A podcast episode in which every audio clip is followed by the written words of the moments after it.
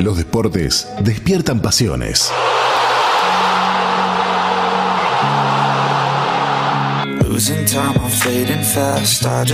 En Atletas en Cristo conversamos con deportistas que comparten la pasión de predicar el Evangelio y el deporte.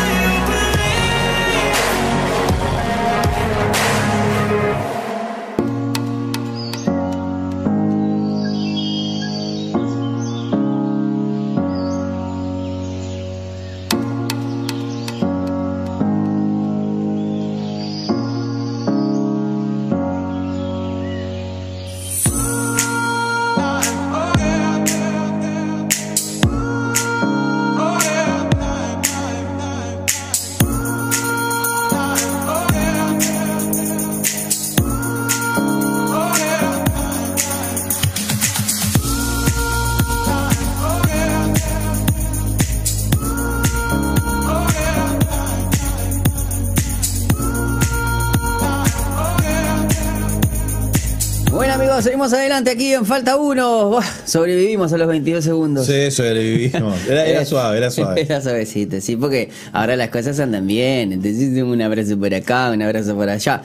Bueno, entramos en Atletas de Cristo. Y bueno, yo pensaba que estábamos, que íbamos a hacer conexión vía Zoom desde el mismo lugar de los hechos, pensando que estaba en España, pero él tuvo una gira en España. Estamos hablando de, de el líder del movimiento Atletas de Cristo Uruguay. Y lo que pasa es que es el mismo cuadro que vimos siempre, entonces asumimos que. yo pensé que estaba allá, porque me había dicho que se iba a ir por dos ah, semanas. Está cuadro allá, está cuadro. Este cuadrito de siempre. Me hizo la engañación. este, pero, pero bueno, no. O capaz que este, se llevó el cuadrito a España. Se, ahí va, se llevó el cuadrito a España y lo voy a poner acá para sentirme en casa. Pero bueno, porque vamos a estar conversando como hacemos cada lunes, reflexionando estas reflexiones deportivas que tienen que ver con el fútbol. Y bueno, estuvo de gira y en, este caso es, un, es una buena, una connotación positiva, porque uno cuando decía que se iba de gira iba a ser otra se ha adjudicado otra cosa. Claro, pero hoy está Ever Dos Santos, el líder del movimiento de atletas de Cristo, que muy amablemente, como siempre, está junto con nosotros. Voy a ver si lo puedo, si lo puedo acomodar un poquito. Ahí está. ¿Cómo andas, Ever? ¿Todo bien? Buenas tardes. Hola Pipo, hola Jonah, buenas tardes, Colocho también y a toda la gente que nos escucha, un placer. Bueno, estás acá, estás acá en Montevideo ya. Estás en Uruguay. ¿No? Llegamos ayer. Qué lindo. Ah, buenísimo, buenísimo. Bueno, le estábamos contando a la audiencia que estabas eh, en una gira, me imagino que con, con tu club, ¿no? Sí, salió la posibilidad de ir a recorrer España. Se comenzó como un viaje social, cultural, pero bueno, se incluyeron algunos partidos lindos que, tuvimos la, posibilidad o sea, ¿fue todo, todo el equipo de las divisiones juveniles? O sea, fue la, categoría que yo estuve dirigiendo hasta ahora. ¿Y ganamos, y, ganamos algún partido o no? Mirá, el objetivo no, no era deportivo, pero bueno, intentamos ganar algún partido y bueno, el primero lo empatamos con Cádiz, 0 a 0, el segundo perdimos con Sevilla, 5 a 1 y el tercero lo, le ganamos a Granada. Vamos, Uruguay nomás. Claro, porque, eso, ya, eso es representación de Uruguay. Claro, y aparte ahí es Uruguay y aparte eh, le explotó la Granada. Horrible, ¿no? Este, bueno, pero ¿te cruzaste con Ocampo ahí o no? No, no, no, justo cuando estábamos en Cádiz estaban, se estaba comentando que, que podía llegar Ocampo, eh, pero no, en Cádiz fue el primer partido que jugamos, fueron los primeros dos, el tercer día que llegamos a España ya fuimos para Cádiz, después ya nos, trasladamos a Sevilla y a lo último en Madrid, así que fue al principio de la semana. Se hablaba nada más de, Ocampo, ahora ya sé que se confirmó. Eh, y bueno, los partidos, eh, ya te digo, se, agregaron al itinerario, eh, que al comienzo era solamente un viaje recreacional, social, cultural, pero bueno, se crearon los partidos, que nos venía muy bien también, porque todos queríamos, somos uruguayos. Y ya que estamos acá, dijeron, nos calzamos los botines y, no, no, o sea, eh, te digo igual, Ever, ¿no? Para para lo que es el nivel del fútbol uruguayo en juveniles y que vaya a Albion, por ejemplo, obviamente no fue en representación de, más que nada, más que de Albion. Eh, estamos hablando que, bueno, un buen resultado, eh, o sea, jugaste eh, las canteras de Sevilla, estamos hablando de, Sevilla tuvo creo que hace 3, 4 años seguidos que viene ganando la, la, segunda copa en, importancia, que no, es la Champions League, sino que es la, Europa League. Mm. eh, o sea, tiene unas canteras este, muy fuertes. Este. Sí, igual, igual te digo, te comento, por ejemplo, hay, hay equipos allá en España que basan mucho su potencial en primera división en base a los jugadores que suben de la cantera. Sevilla no es un caso así. Sevilla tiene buenas divisiones de juveniles, pero normalmente su equipo mayor, el que compite a nivel este, la liga y a nivel internacional, son jugadores normalmente de selecciones europeas que llegan a, Sevilla, ¿no? O sea, la realidad es que son pocos los jugadores que suben de, juveniles. bueno, pero igual en Sevilla, por ejemplo, fue eh, salió Sergio Ramos, por ejemplo. Mm. No, hay casos, hay casos, está la Perla Reyes, también de selección, siempre hay algún caso, pero son puntuales. La realidad es que no basan su potencial en primera división en base a sus juveniles. Los juveniles que, están en Sevilla normalmente ya saben que van a ir a jugar a otros equipos, esa es la realidad. Este, de hecho, eh, ya hay, una, hay convenios, tienen filiales en tercera división, hay convenios con otros clubes, van a préstamo, lo ceden, eh, etcétera, etcétera. ¿no? La verdad que Sevilla es uno de los mejores equipos de Europa, entonces eh, el nivel que ellos tienen ya es en base a, a, jugadores que ya están formados en otros lugares, en otros países y que normalmente juegan en sus respectivas selecciones. Ahora, qué experiencia para, para esos chicos, ¿no? Ever, viajar a otro país, viajar a Europa, ¿no? Porque no es que fue en Argentina, fue en Europa y fue a jugar con tremendos equipos, ¿no? Qué experiencia, ¿no? Nosotros le decíamos que muchos de nosotros demoramos 48 años en ir a, jugar a Europa y ellos ya lo hicieron claro. Entonces, la verdad que es una experiencia impresionante, ojalá se repita, pero yo le decía, nunca se sabe si algún día van a volver, o sea, aprovechenlo al máximo. Y los partidos también, eh, quiera o no, eh, hoy Albion en juveniles jugó contra equipos de primera división de la Liga Española, no es poca cosa, ¿no? Y ellos tuvieron ese, ese privilegio de hacerlo. Y por más que, por ejemplo, con Sevilla haya habido diferencias, ellos fueron superiores, de todas maneras jugaste contra Sevilla. No cualquiera se puede dar el lujo. Con 15 años, con 16, jugué contra Sevilla. ¿Y jugaban en las canchas eh, de las divisionales menores o llegaban a jugar en un estadio medio lindo? Mira, no, allá lo que es primera es una cosa y divisiones formativas otra. Claro, es otra. las formativas juegan en. Pero igual mejor que el vestuario de Liverpool estaba.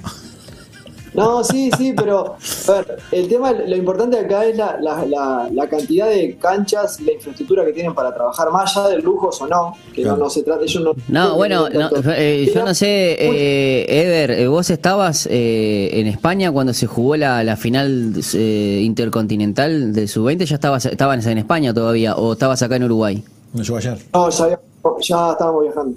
claro, pero lo que estaban resaltando, por ejemplo, eh, en Euro, eh, porque una de las cosas que se decía de, la final intercontinental, obviamente los europeos, Benfica, eh, que era el campeón de la, de la, de la UEFA, del campeón de la Champions League, el, el, estadio que se jugó la final contra el Salzburgo, o sea, el Viera era un espectáculo. O sea, ¿por qué justamente mm. hablaban de la presión de tener? Porque los pibes de Peñarol quizás están un poquito acostumbrados o no tanto, pero eh, eh, es normal para ellos ver 40.000 personas. Pero los europeos, que vos decís, ah, también europeos tienen todo. Pero mira que hay que entrar en un estadio con 18 o 19 años y tener 40.000 personas en contra. Mm. Porque ellos mismos, la final de la, de la, de la, de, la Champions League, que debería ser una de las se jugó en una canchita que, o sea, no no fue no no es gran cosa. Hay una hay una gran diferencia en las divisiones juveniles en Europa. Sí, por eso nosotros, por ejemplo, fuimos a visitar el estadio del Cádiz, fuimos a visitar el estadio del Betis, por más que no jugamos contra Betis, pero fuimos a visitar el estadio. Pero las juveniles tienen su, su, complejo deportivo, su ciudad deportiva y no siempre está cerca del estadio principal del club. Es como, por ejemplo, Peñarol en juveniles tiene el CAR, el centro de alto rendimiento que está en Solimar, y sin embargo el campeón del siglo, el estadio donde juega Peñarol la primera división, está del otro lado. Eh, del otro lado no, pero bueno, está en, otra zona. Sí, sí, sí. Entonces, eh, aquí se nota mucho también cuando eh, la ciudad deportiva, digamos, ese es, el lugar de las juveniles.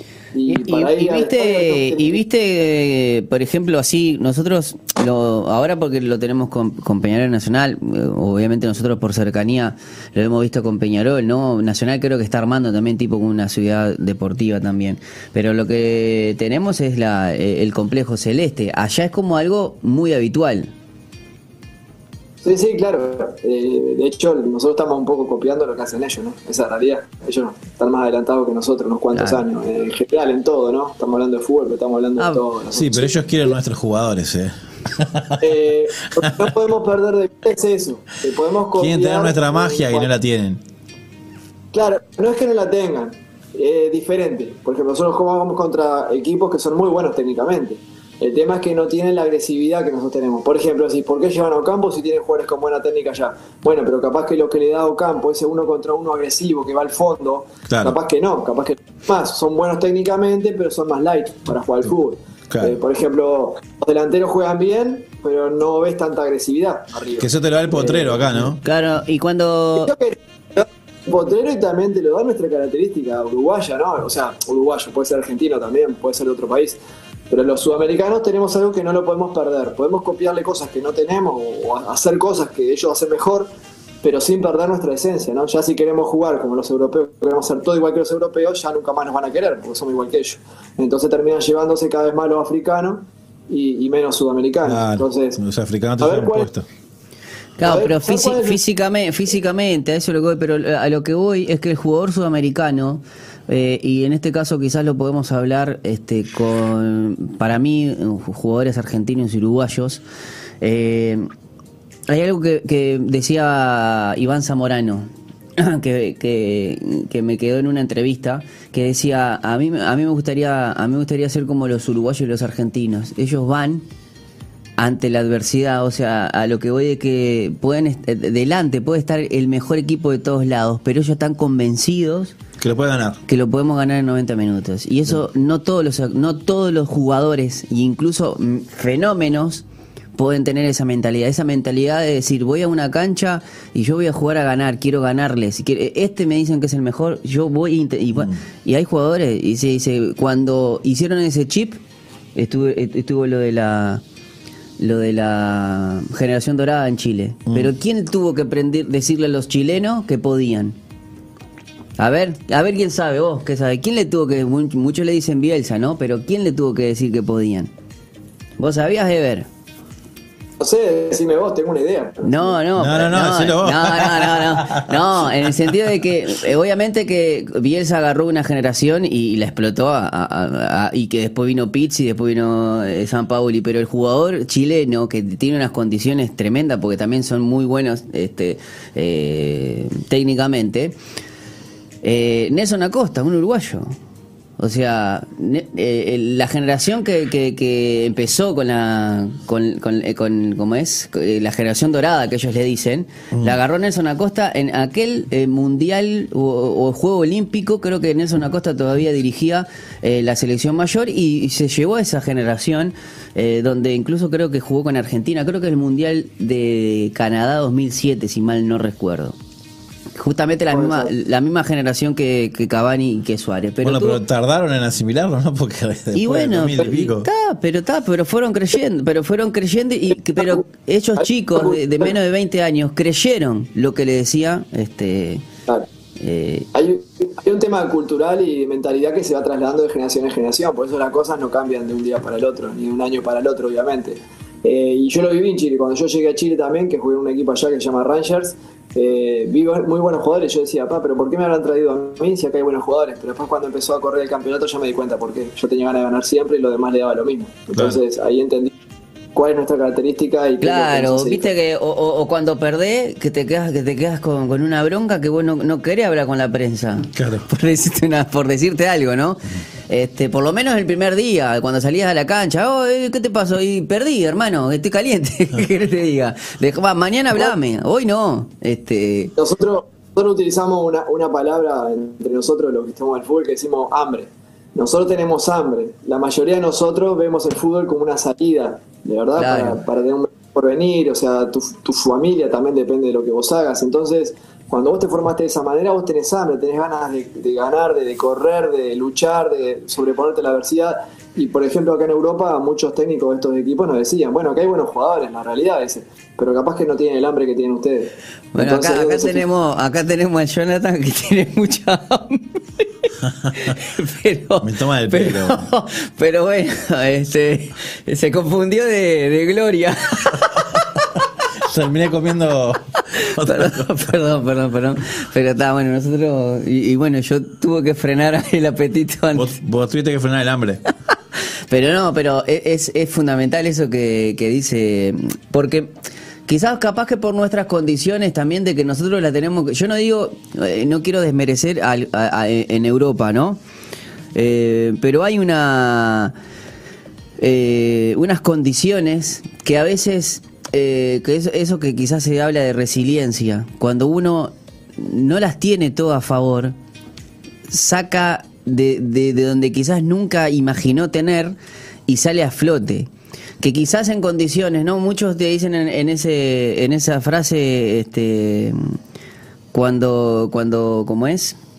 Cuando un buen, un buen marinero o un, buen, un gran jugador de cartas eh, saca buenas jugadas o buenos puntajes con, con, cartas que son, este, porque con cualquiera, en el truco, cualquiera es un fenómeno con el do de oro. Claro. Este, pero jugá, una buena partida. Bueno, este, yo, ayer escuchaba un, un motivador que decía eh, que él tuvo que llegar a, a lo más bajo para decir lo único que me queda es subir.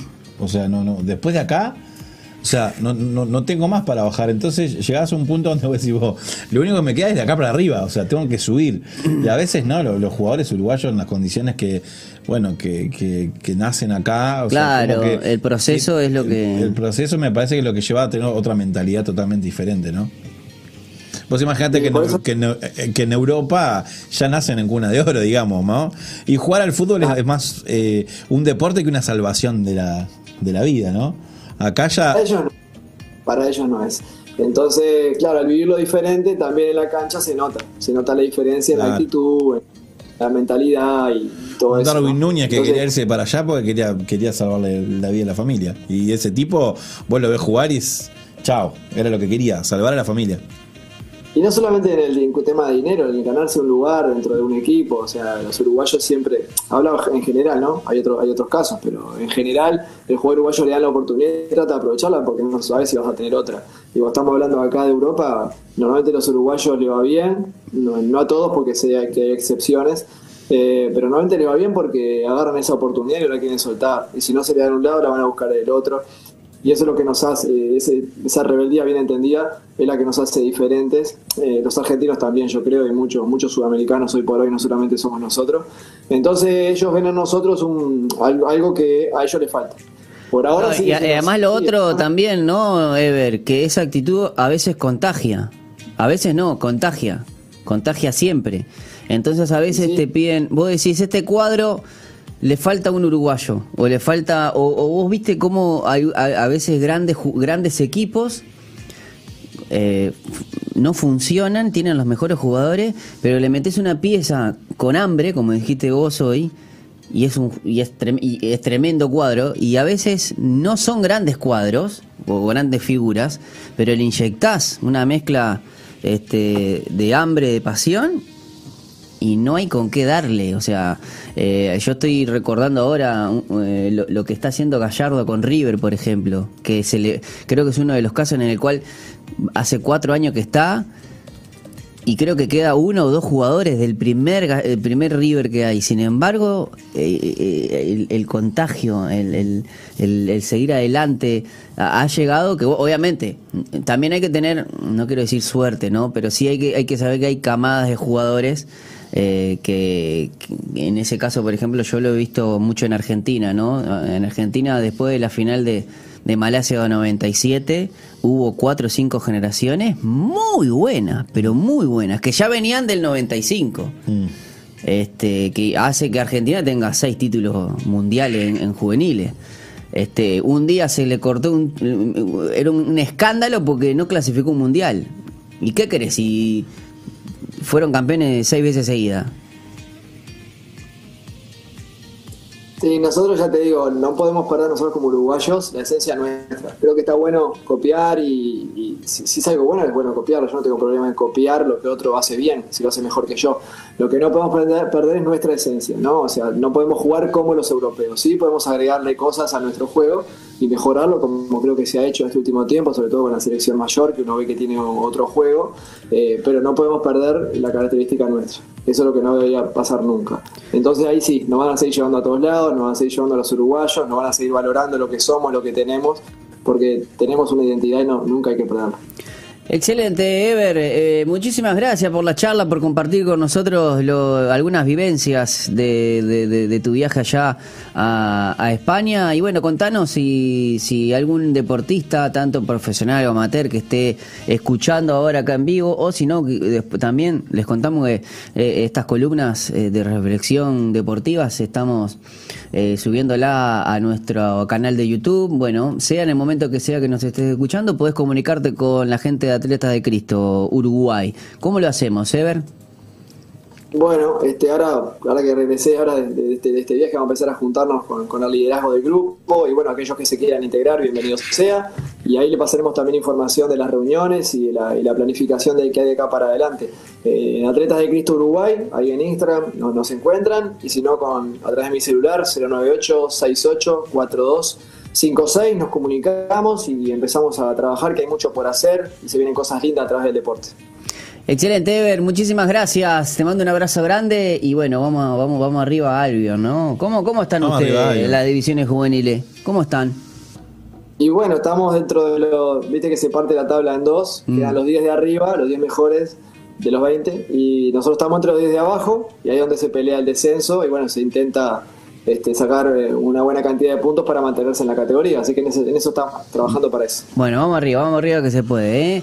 Bueno, te mandamos un abrazo grande, un, un saludo a toda la gente de Atletas de Cristo. Gracias, bendiciones amigos.